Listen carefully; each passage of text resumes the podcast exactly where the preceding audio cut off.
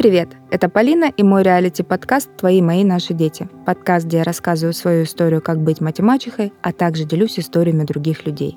Дети должны быть с мамой.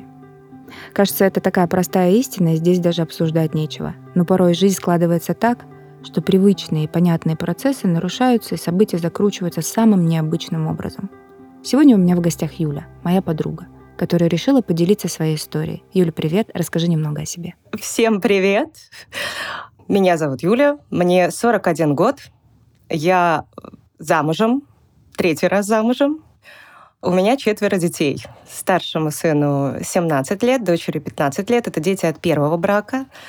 Третьему ребенку 10 лет. И самому младшему, который родился в браке с э, нынешним мужем, ему 5 лет. Я... То есть угу. три брака? Да. Официальных у тебя три брака? Официальных три. Ну вот сегодня будет классная, интересная история, когда у тебя много детей и много браков. И много разных мужей. Разных много мужей, да, вот так вот. Я хочу, чтобы ты мне сегодня рассказала о детях, которые не живут с тобой. Вот про них, то есть про первый брак и вот про всю эту историю, потому что, э, к сожалению, к нашему до сих пор женщины сталкиваются с такой историей, да, кстати, и мужчины, давай так да. по чесноку. Да. Вот разные ситуации бывают, может, не только про женщин, да. а вообще про людей. Да? Такое нечеловеческое отношение к родительству или как, как варианту родителя, э, да, манипуляции детьми и вот проживание вот этих всех эмоций. И вот на своем примере, на своей истории ты вот расскажи, как ты это проживаешь, и ты проживаешь это просто по сей день. Я просто э, забегаю вперед, я знаю историю, но я очень хочу, чтобы ты ей поделилась.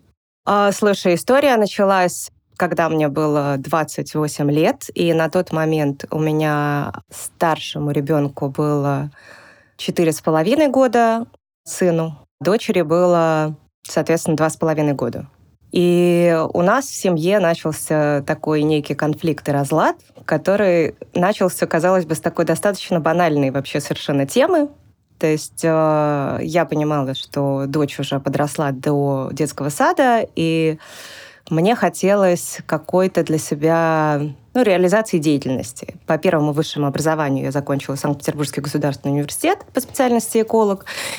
Но, как ты понимаешь, я не работала ни одного дня по специальности, и, в общем-то, и не собиралась. То есть как-то так вышло, что я пошла туда, отучилась, да, это тот самый случай, когда диплом был для родителей, что вот все, я получила высшее mm-hmm. образование, как бы, и отстаньте теперь от меня все. Но мне хотелось чего-то, и была внутренняя потребность, и тогда я для себя решила, что наверное, я хочу пойти получить второе высшее образование. Как раз-таки второе высшее образование я хотела получить в области психологии. И тогда это все еще имело место быть, когда вторая вышка была три с половиной года, и можно было спокойно совершенно учиться. Но единственный нюанс был в том, что это было только вечернее обучение. И mm-hmm. мой прекрасный муж в тот момент, посмотрев на меня очень лукаво, сказал, что а, собственно, никуда ты не пойдешь. Твое время с 10 до там, 6, пока вот дети в детском саду, а вечером ты должна быть дома, там, щи-борщи, и, в общем, все дела, и вообще быть с семьей.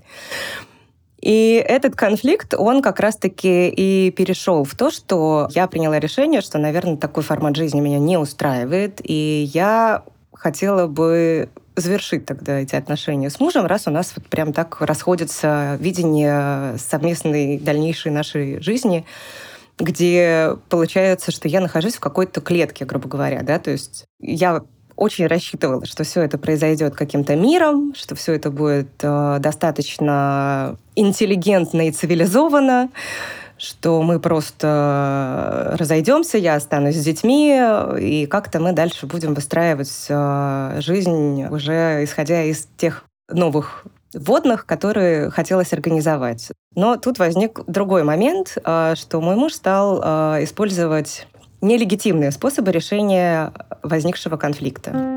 Хочу напомнить, что в нашей студии мы записываем классный подкаст «Откуда это во мне?» Подкаст исследований, как мы стали самими собой. Слушай классные истории и живой юмор. Подписывайся на подкаст «Откуда это во мне?» Это как?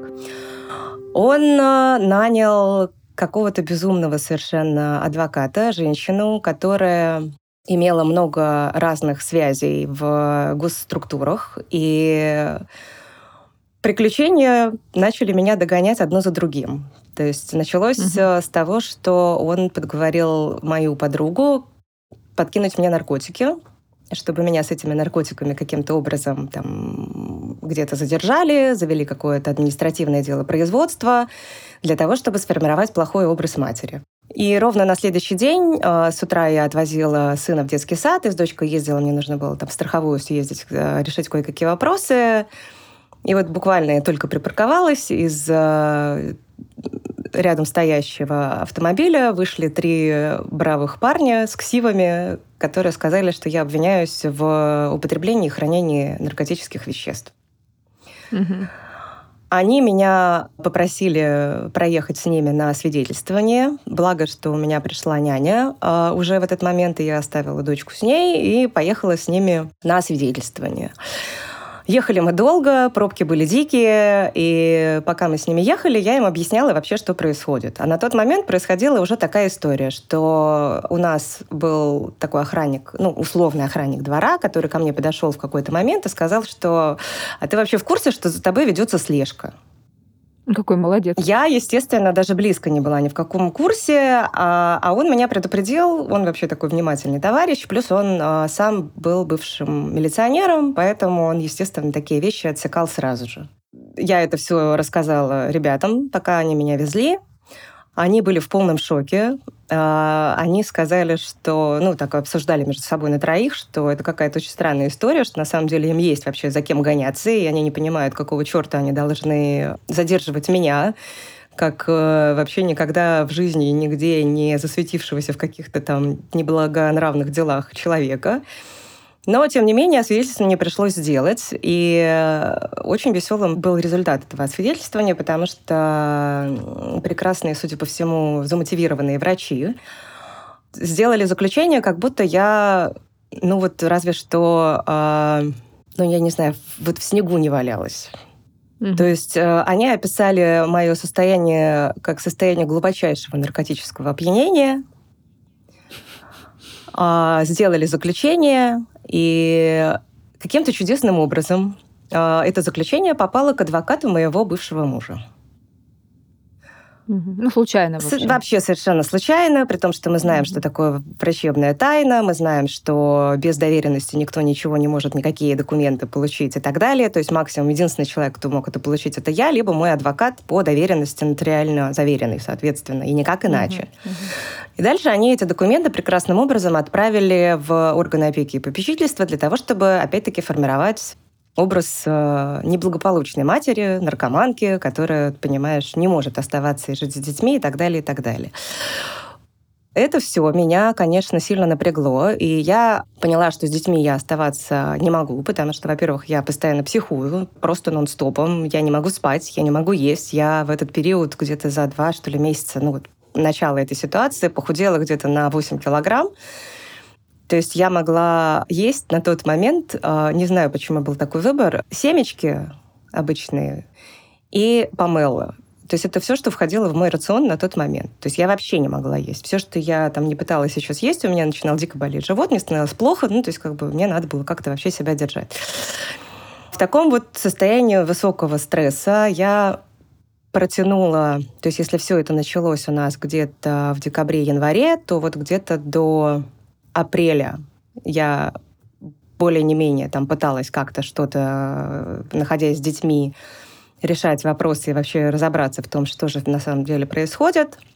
И э, в апреле я поняла, что, наверное, я так дальше уже не смогу, потому что у меня уже просто не было никаких жизненных сил на то, чтобы вообще понимать, что дальше происходит.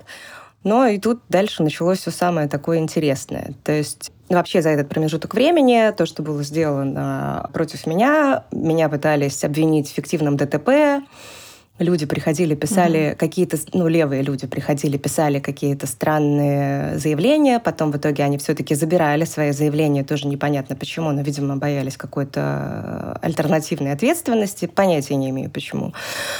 Я переехала в свою квартиру, которая у меня была еще до брака, с мужем, а, оставила детей с няней. Ну, в общем, естественно, муж переехал к детям, остался с няней. Там. А я уехала на неделю в Индию, чтобы вообще понять, а что происходит. Ну, это такая была еще рекомендация от невролога, которая меня тогда наблюдала.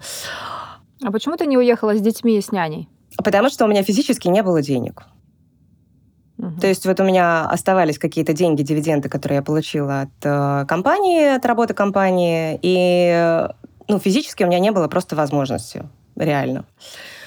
А, и это были, на самом деле, такие последние деньги. Вот я уехала на неделю, если быть точно, на 9 дней в Индию. Там посидела, подумала, помедитировала, пописала заявление во все возможные госструктуры, которые только мне рекомендовали написать вообще о том, что происходит, потому что реально все адвокаты, которые меня консультировали на тот момент, они все как один говорили о том, что ну, это полный тотальный беспредел. То есть на самом деле вот все то, что происходит, это совершенно очевидно, что это все коррупционные схемы, которые ну, реализованы для совершенно конкретной цели. Но угу. при этом остановить этот процесс не мог никто. Когда я вернулась, где-то через на, неделю или две, э, случилось следующее событие. МЧС вынес мне дверь в квартиру, в которой я жила. Прекрасная полиция другого района нашего города, не того, в котором я жила, а, пришла ко мне с ордером на обыск моей квартиры на предмет каких-то там непонятных украденных вещей, которые, в общем, я даже понятия не имела, о чем идет речь. Там прям все... Хотя морально так, конечно, там давили. Давили морально, это не то слово как. То есть, э, общаясь опять-таки с этими э, полицейскими, э, я им показывала там все свои формы 2 НДФЛ, там все свои доходы, что все то, что есть, это все вообще мое, и все оно куплено, как бы, и так далее, и так далее. Плюс я вела, ну, определенным образом с ними диалог о том, что, пожалуйста, это происки моего бывшего мужа, и он э, делает все возможное для того, чтобы оставить меня без детей. И ребята, как ни странно, все-таки поняли и услышали меня, и э, дело они это замяли. То, что было с административкой, это тоже пришло где-то примерно, вот э, пришлось на апрель месяц. Завели на меня административку все-таки по тем документам, которые были получены адвокатом моего бывшего мужа. Но тоже счастливая случайность э, меня отвела от этой истории. То есть судебное заседание было назначено на последний день, когда можно было рассматривать это дело, и дальше просто дело закрыли за сроком давности, потому что в этот день судья уехала в другой район, и мне просто на тупую повезло. Вот просто на тупую. Потому что я вообще никак не могла этому всему противостоять. И дальше, имея в виду мое моральное состояние, имея в виду весь тот прессинг, который происходил, и сейчас, ну, понимаешь, уже прошло столько времени, я так достаточно спокойно обо всем об этом рассказываю, и, естественно, что какие-то мелкие детали уже стали забываться. Но суть была в том, что я уже была в таком неадеквате, что я сделала неправильный шаг. Я подписала на год согласие нотариальное о том, что дети будут проживать с отцом. Mm. И это mm-hmm. было на самом деле одной из самых больших ошибок, которую можно было только сделать. Но я была настолько морально истощена, что я вообще не понимала, к чему меня это может привести. Те адвокаты, которые были, ну, они как-то так рассуждали из позиции того, что, ну, если вот в текущие годы все-таки бывают ситуации, когда детей оставляют, например, там не с матерью, а с отцом, и это решение суда, которое не было каким-то образом замотивировано дополнительно, да, то э, 10, 12, там, 15 лет назад это вообще был нонсенс. Дети априори оставались с матерью, не вообще несмотря ни на что, но только если это мать, там, проститутка, наркоманка, я не знаю, там, которая там с ножом на детей mm-hmm. бросается, да, только в этом случае возможен был вариант того, что детей оставляли с отцом. И Дальше ситуация развивалась таким образом, что наступило лето, детей на все лето вывезли, и когда мы с детьми встретились осенью, то они каждый раз, когда я их забирала из детского сада и приводила к себе, они просто оба ревели белугой, что мы не хотим к папе, мы не хотим, мы хотим с тобой. В процессе у нас шел бракоразводный процесс, э, у нас шли суды по разделу имущества, ну и, соответственно, шел отдельно совершенно процесс по определению места жительства детей. Угу. И естественно, что имея на руках вот эту прекрасную нотариальную бумагу о том, что я дала согласие на проживание детей с э, отцом, угу. и плюс еще документы, которые были подложены ну, отправлены в органы опеки, и плюс органы ну, опеки, да. которые тоже были определенным образом замотивированы, потому что я с ними общалась с завидной регулярностью, прям скажем. И было видно, ну, как они настроены и на что они настроены. Все это привело к тому, что решение районного суда было оставить детей э, с отцом. Потому mm-hmm. что такая неблагополучная мать и так далее, и так далее. При этом, при всем, тут нужно еще, наверное, сделать отступление в сторону того, как вели себя мои родители. То есть э, моя мама заняла совершенно неожиданную для меня позицию. Она встала на сторону моего бывшего мужа со словами, что детям лучше там, где есть много денег, где есть прям благополучие и изобилие, и что детям нужно создавать вот такую благоприятную обстановку для жизни, это было первое. А второе, она носилась по всем своим подружкам, а, регулярно рассказывая о том, как сильно я тронулась умом, и что я сошла с ума, и что я вообще не понимаю, что я делаю, и так далее, и так далее, и так далее. Папа занял позицию другую. Он сначала пытался пообщаться с моим бывшим мужем, при этом он ставил себя в пример, говоря о том, что ну вот, я же вот там развелся с Юлиной мамой, но тем не менее, там я же ничего не забрал, все оставил, там и квартиру оставил, и все оставил, и помогал, и содержал. Но он действительно и помогал, и содержал, как бы вопросов к нему в этой части нету. Но там пошел другой процесс, так как мой бывший муж инвестировал деньги в развитие бизнеса в регионах, вот связанного с журналами, то он хотел mm-hmm. эти деньги получить обратно. Ну, папа мой, естественно, сказал, что нет, я тебе ничего не отдам, особенно имея в виду такую ситуацию. И тогда э, мой прекрасный бывший муж, как бы это так корректно сказать, чтобы это не звучало, знаешь, прямым обвинением, ну, в общем, организовал проверку АБЭПа. Угу, угу. Если ты понимаешь, о чем я. Да, тут все поняли, о чем ты. Да. И мой папа в общем, был вынужден заплатить за то, чтобы эта фиктивная проверка была завершена. Решил дальше не ввязываться в эту историю, и просто в какой-то момент он мне сказал, что ну ладно, что тебе типа новых нарожаешь? Ну, вот такая вот история, как бы новых детей нарожаешь. И ну, в общем, я поняла, что я как бы сама за себя. Есть еще адвокат, да, да, да. который вроде как за меня, при этом половина моих подруг пытались мне объяснить, что я все делаю неправильно, я все делаю не так, как должно быть и как надо и вообще, но все эти подруги были определенным образом замотивированы моим бывшим мужем. И они, в общем, не стесняются... Да блин, да как так? Да я, даже, я уже даже боюсь сейчас на своих смотреть. Мало ли кто кого еще Евгений замотивирует, понимаешь? Не, ну вдруг все же по-разному бывает. Я бы глаза выцарапала, мне кажется. Слушай, Знаешь, ты так дружишь, дружишь, а его, ее замотивировал, потому что у него деньги. Ну, это вообще это было какое-то безумие, потому что я, честно тебе могу сказать, что я на тот момент, у меня вообще вот картина мира не то, что там рвалась, она просто сыпалась вообще на глазах, и я не понимала вообще, кому mm-hmm. верить, кому можно обращаться, кому нельзя, с кем можно что-то обсуждать, с кем нельзя. Да, блин. Я не понимала... На, на такой почве паранойя может развиться, да, если честно. то есть э, слежка Реально. за мной продолжалась еще полгода вот с того момента, про который я тебе начала говорить. Я уже выходила там с фотоаппаратами пыталась фиксировать все эти машины, чтобы какие-то заявления писать там и так далее, и так далее, ну, потому что, чтобы хоть как-то себя защитить.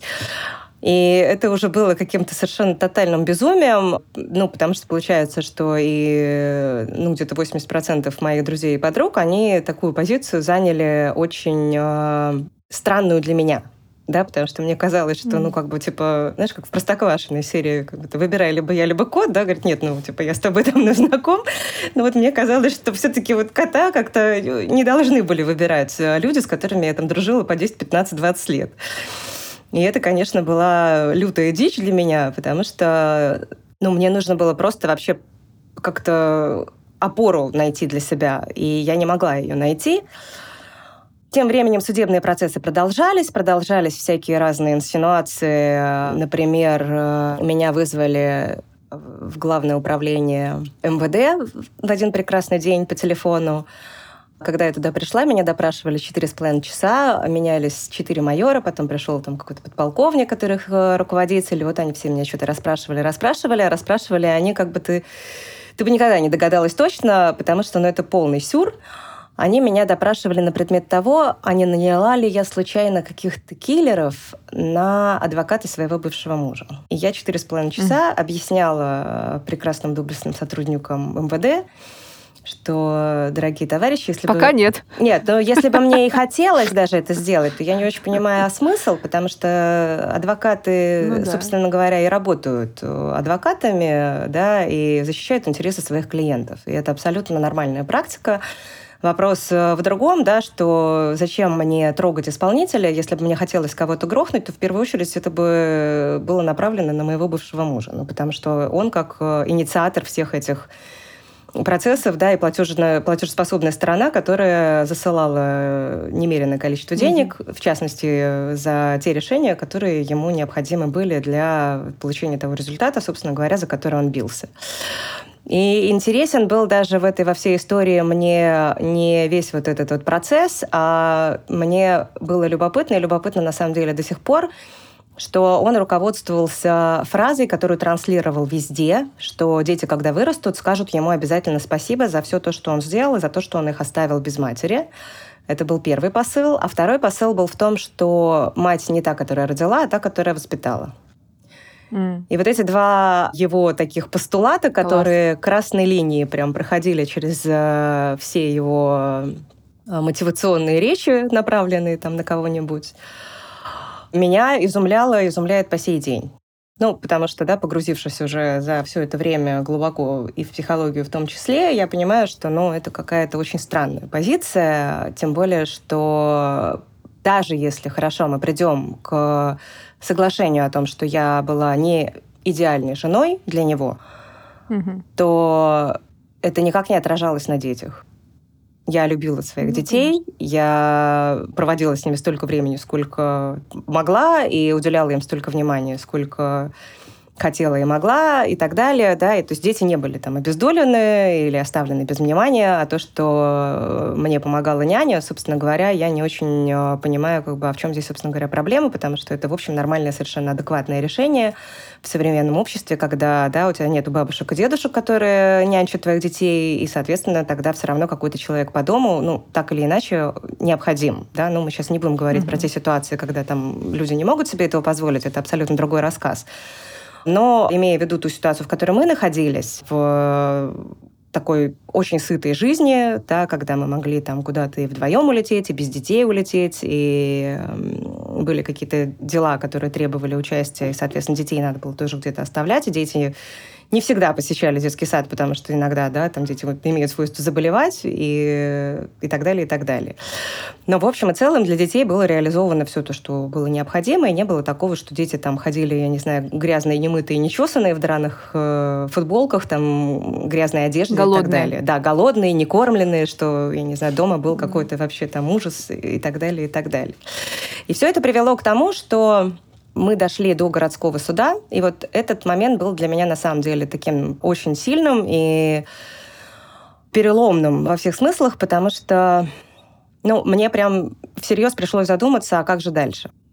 То есть что произошло? Прообщавшись с детьми вот до начала лета 2011 года, и в 2011 году они опять уехали куда-то там в отпуска надолго, там в Турцию на два месяца, потом куда-то чего-то еще они там э, уезжали, в Штаты куда-то они там уезжали. И на заседании городского суда три женщины-судьи сидели и просто в открытую ржали над всем, что обсуждалось. И для меня это было вообще каким-то просто нонсенсом. Мне казалось, что я, mm. я не знаю, мне снится дурной сон, я смотрю какой-то плохой фильм. То есть я вообще не понимала, а что, собственно говоря, происходит. То есть там не было вопроса того, что наш э, вопрос будет как-то рассматриваться. То есть там совершенно очевидно было, все предопределено.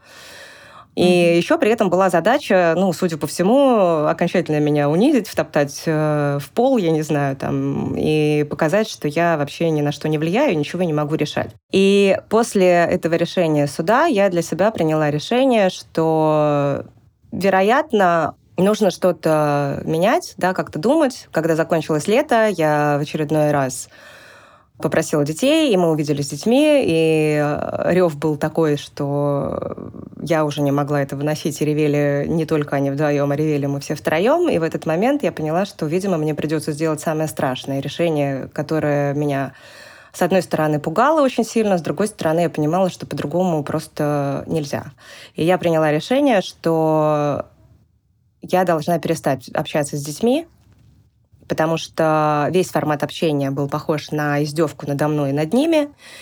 И я решила, что это будет правильно сделать именно так, потому что постоянные эмоциональные качели не сделают ни из кого из нас нормального, адекватного человека. А скажи, ты прямо сейчас так же считаешь, как тогда?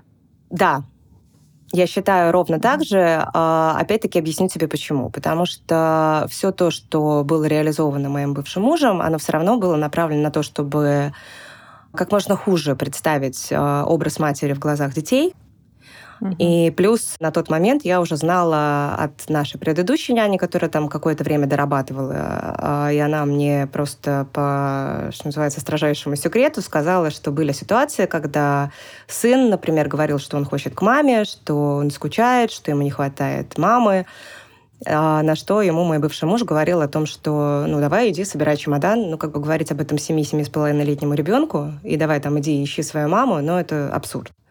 И мне таким образом хотелось защитить своих детей. Ну, пусть хорошо, они не будут знать меня, пусть они будут считать, что я самый худший человек во Вселенной, бога ради, ну, как бы, и что. Но рано или поздно они вырастут, и у них будет формироваться своя точка зрения и своя позиция. И дальше мы уже сможем тогда по-другому на это все посмотреть.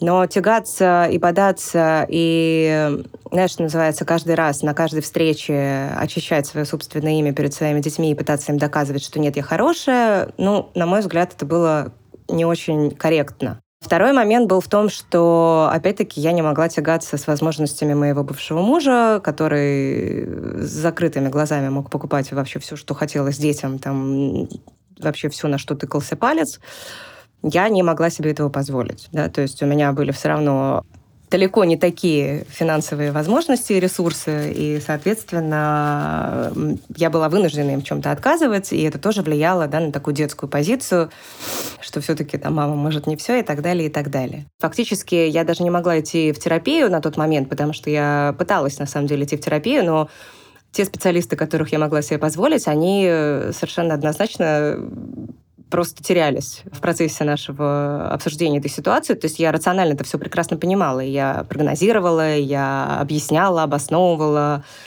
отвечала тоже на всякие разные вопросы, почему так, а не так и так далее.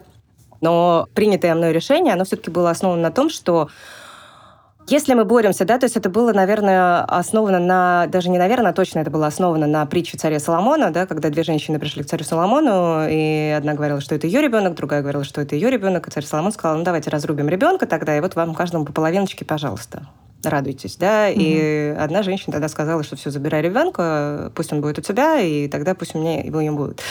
Но там был царь Соломон, великий и мудрый, который сказал, что да, это мать, и отдаем ребенка матери, потому что только мать может э, во имя защиты своего ребенка отдать его другой женщине да, или другому человеку. В моей ситуации таким царем Соломоном для самой себя была я, и я поняла, что мне ну, грубо говоря, не победить, потому что у человека есть цель, и эта цель, она, судя по всему, до сих пор жива. Ну, здесь вообще, конечно, я не, не знаю, как э, я всегда говорю такую фразу, э, я бы на твоем месте, ну, в смысле, не я, а когда мне говорят, я бы на твоем месте, я говорю, ну, ты никогда не будешь на моем месте, но это не вариант, да, и даже ты попытаться проассоциироваться и проникнуть в шкуру человека, и знаешь, как эти женщины, да, она не боролась за ребенка.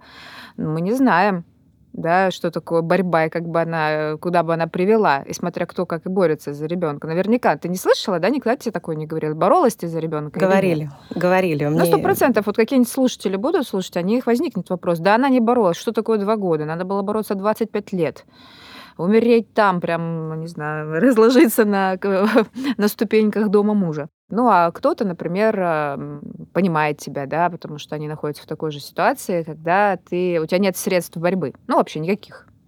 Ну, никаких.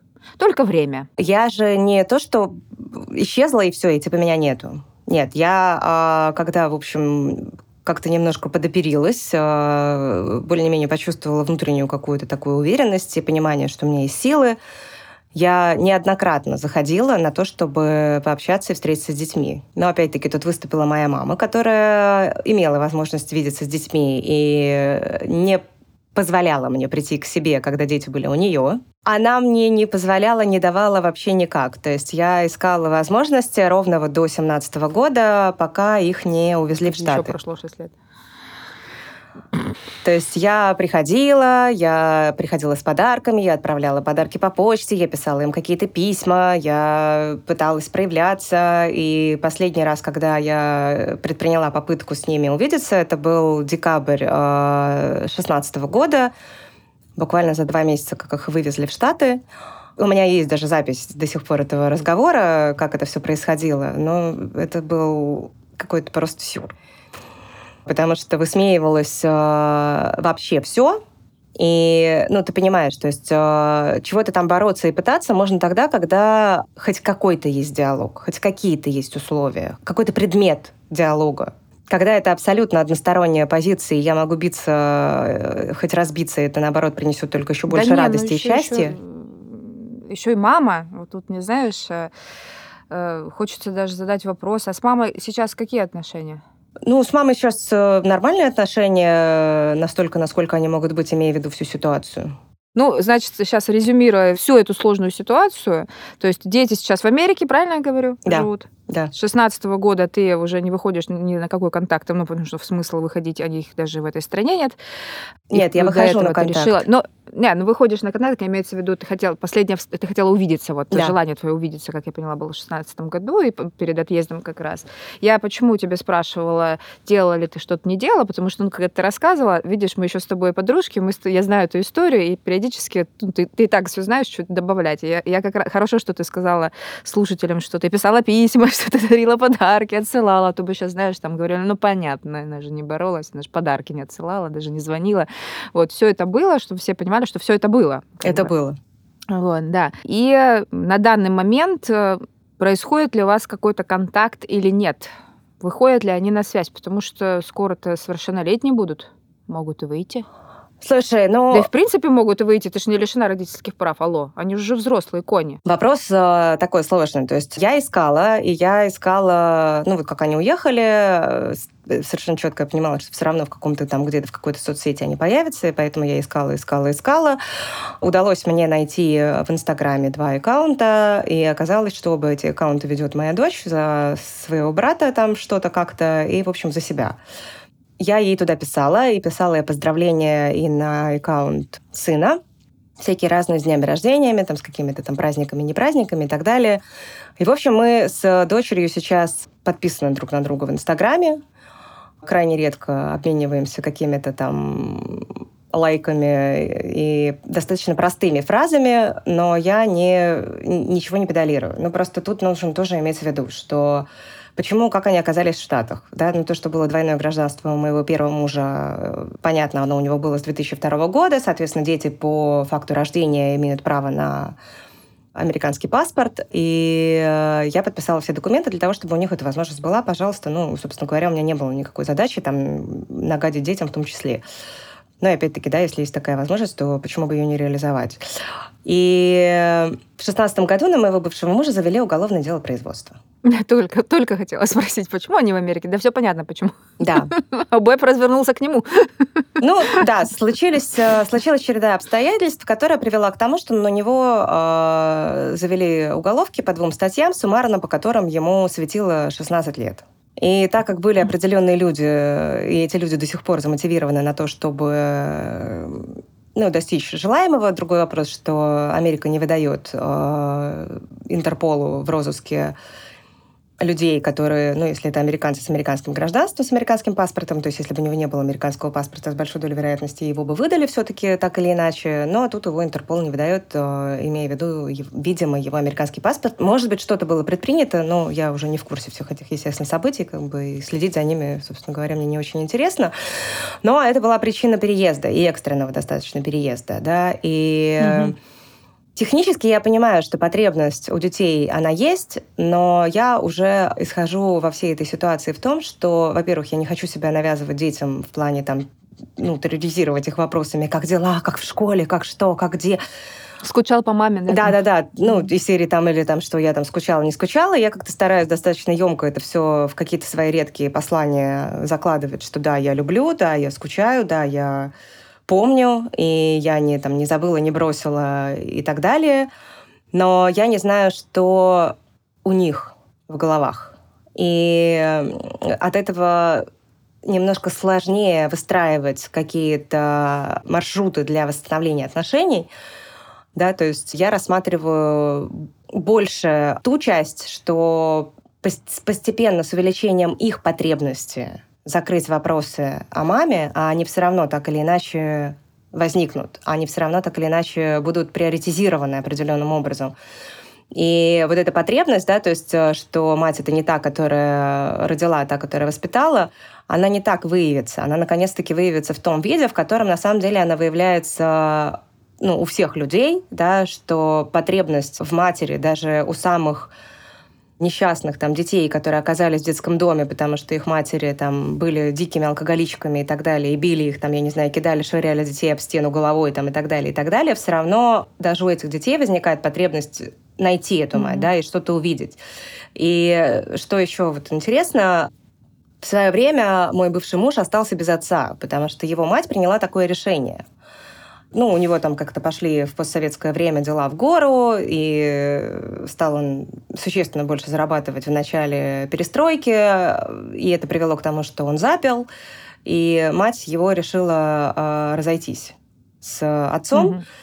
И когда отец пытался вообще каким-то образом наладить отношения с сыном, мать это вообще все категорически блокировала. То есть она не отдавала, не передавала письма, она очень плохо отзывалась там об отце и так далее. Но тем не менее, первое, что сделал мой бывший муж, когда он приехал в Россию, а мы познакомились в Штатах, и я с ним какое-то mm-hmm. время жила в Штатах. И когда мы приехали в Россию, первым делом он поехал навестить отца. Другой вопрос, что отец был с белочкой, персистирующей туда-сюда, да, там, которая то проявлялась, то уходила. И первое, что сделал отец, попросил своего собственного сына денег на алкоголь естественно, что сыну не очень захотелось общаться с таким отцом. Поэтому мой мотив был всегда такой, что моя задача выстроить себя и не быть разбитой, убитой горем женщиной, у которой отобрали детей, да, ну, как птица Феникс, что называется, себя восстановить и выступить перед детьми уже, да, тогда, когда у них появится действительно адекватный интерес в открытом диалоге чтобы иметь возможность обсуждать все и не передергивать, да, и не пытаться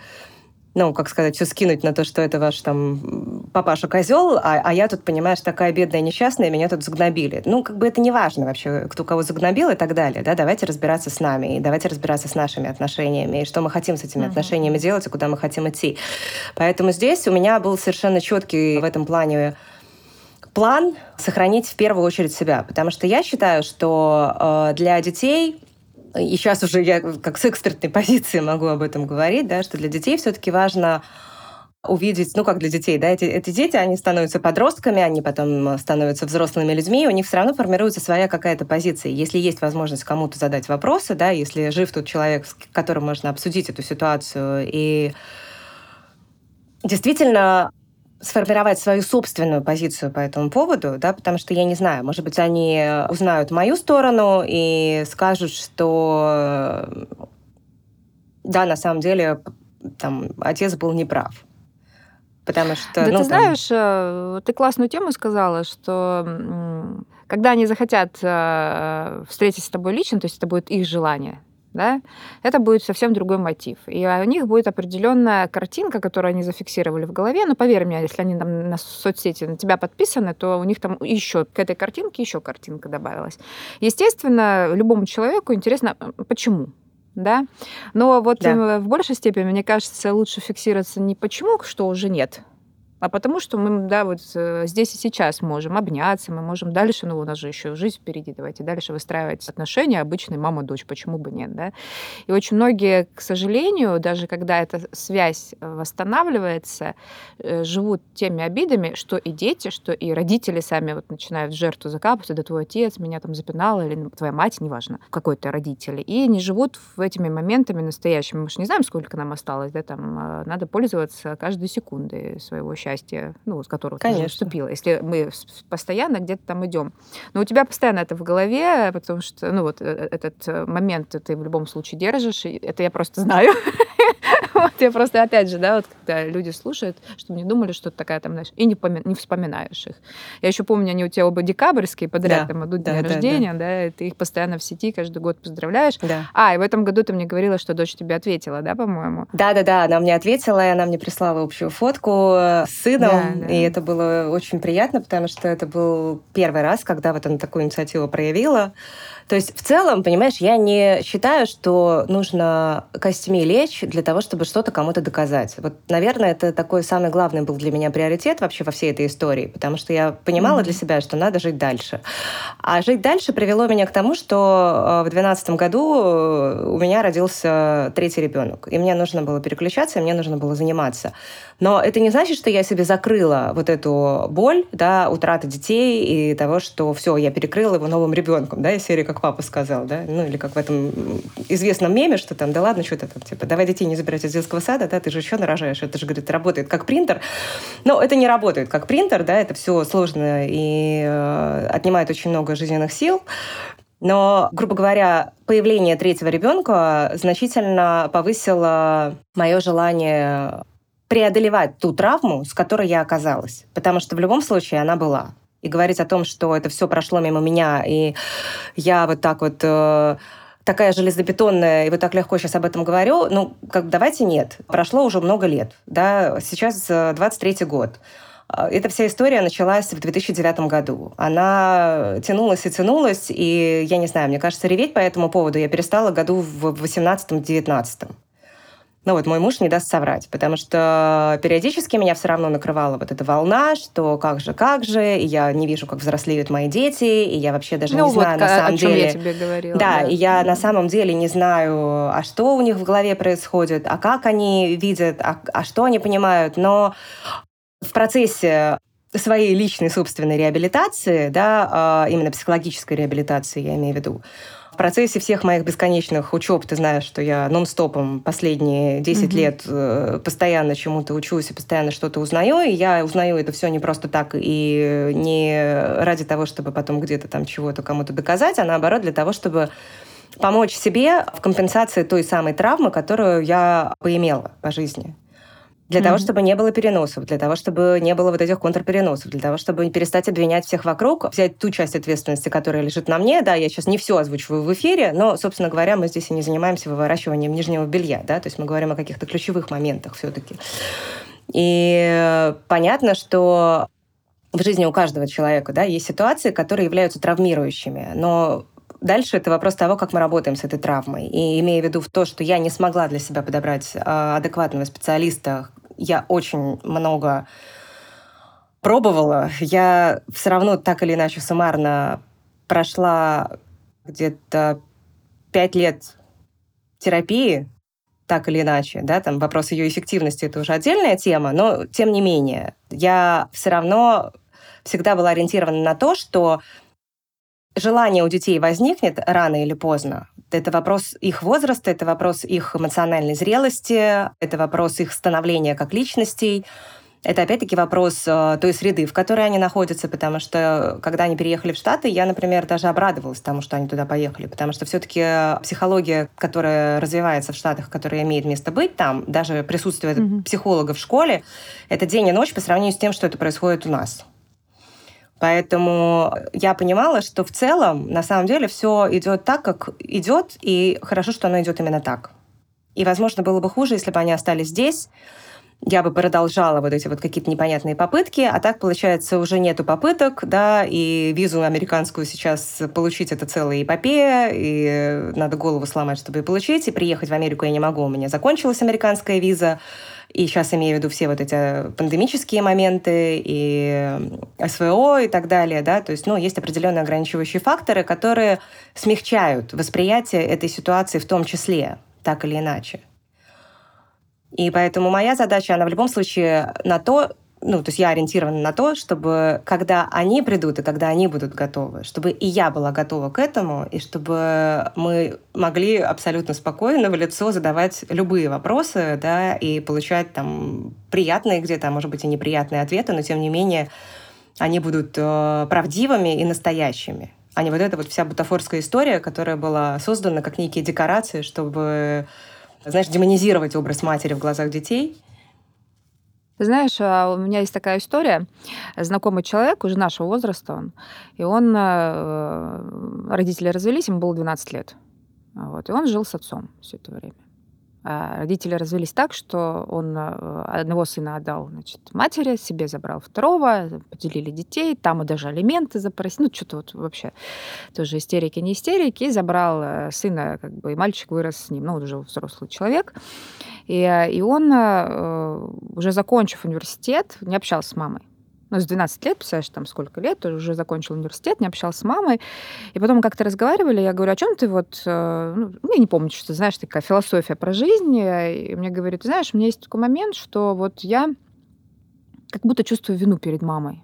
Ну, что вот я на самом деле мог к ней дойти, мы жили в одном городе, спросить, как у нее дела, но я этого не делал. Я не знаю, то ли... Ну да, там отец настраивал, естественно, но вообще можно было... Я везде лазил, ну, куда хочешь ходил, там не особо контроль не было, телефонов раньше не было, да приди ты к матери. А потом я поймала себе такую мысль, что мне стало... Я чувствовала свою вину, что я ей вот не звонил, не появлялся, что я не рассказала, что я поступил в университет, ну, типа того, знаешь, там, вот, что его закончил, да, там. А я говорю, а сейчас что не звонишь? Я говорю, ну ты до сих пор будешь вот сидеть страдать, что ты, ну то есть вину чувствовать. И он реально позвонил, прикинь. Ну, то есть спустя какое-то время он просто сидел, делился так в толпе, и я говорю, ну ты вот что хочешь, чтобы я сейчас там жалела, говорила, блин, бедно, несчастно, что ты там маме не звонил. Да какая разница, что ты не звонил? Сейчас, сейчас у тебя вот есть телефон, руки, ноги там есть, телефон, знаешь, позвонить можешь? Он говорит, ну да. Я говорю, ну так и позвони. И с того момента люди общаются. То есть у меня не было желания рассказывать, какой, какой его отец гондон, хотя он гондон ищет, да, или какая мать, которая тоже, кстати говоря, его не искала по каким-то причинам, да, там, ну вот, не то, что тоже, а вот э, отец там где-то что-то говорил, вот они как-то детей разделили, и он мне говорит, ну она же тоже ко мне в школу не приходила, знаешь, там не стояла около калитки. Я говорю, ну вот она бы стояла, чтобы, что было бы. Ну, что было бы, она стояла. Тебе же папа сказал нельзя да, и ты, возможно, бы ну, сделала бы это, ну, нельзя, сейчас тебя поругают или еще что. Ты же ребенок, ты же не понимаешь, а вот мать мне не приходила. Но ты уже уже взрослый, ты уже институт закончил, говорят, что тебе мешает. Да ничего, и позвонил, да, вот представляешь, как по-разному э, где-то так поделишься, да, и любой у тебя какой-то дружбан скажет, так позвони, да, и все нормально. А я хотела в завершении вот этой текущей темы пару слов сказать в напутствие тем, кто будет слушать этот эпизод, для тех, кто дослушает до этого момента, что вот моя личная позиция, она такая, что не надо искать виноватых вообще во всех этих историях, которые случаются так или иначе, и не надо осуждать тех людей, потому что никогда мы не узнаем, как быть в шкуре того человека, который нам рассказывает свою историю. И сколько осуждения я э, вынесла за все это время, это просто словами не передать. И огромное спасибо тем людям, которые все-таки видели рациональное зерно в моих действиях и понимали, что действительно да, вот эта тенденция, что в случае какой-то экстренной ситуации сначала надень маску на себя, потом на ребенка, угу. это важно. И Лучшее, что можно сделать, если вдруг вы услышали о какой-то похожей ситуации со стороны э, детей, это создать свое видение и понять свои желания, потому что желание узнать свою маму, даже если ты ее не видел 10, 15, 20, не знаю, 30 лет, оно абсолютно природное, оно не выстраиваемое, оно абсолютно бессознательное, и оно живет в нас во всех. И вот вот эта связь с матерью, которая есть у каждого из нас, она не умирает, она никуда не проходит. И даже когда уходят наши родители, все равно mm-hmm. вот эта потребность в том, чтобы чувствовать эту любовь матери, она настолько высока в каждом из нас, что лучшее, что мы можем сделать, это помочь человеку получить это да, любым возможным способом. А, а если уже родителей нет живых, то при помощи определенных практик и техник, которые нам дают возможность реализовать психологические какие-то направления, да, и этих возможностей на самом деле очень много. Поэтому если есть такая потребность, то не надо себе отказывать в этом. Спасибо тебе большое, Юля, за участие, за поддержку меня, что ты участвуешь у меня в подкасте. И спасибо еще раз за прекрасную историю. Э, эта история прекрасна тем, что она может быть опорой для других. Да. М-м-м. Целую тебя. Спасибо тебе большое, что позвала. Да, Спасибо, да. что э, захотела эту историю озвучить для твоих подписчиков. Для меня это тоже очень важно, потому что действительно истории бывают разные, и, может быть, много в них общего, но чувства и эмоции все равно у каждой истории свои. Все. Всем пока. Пока-пока.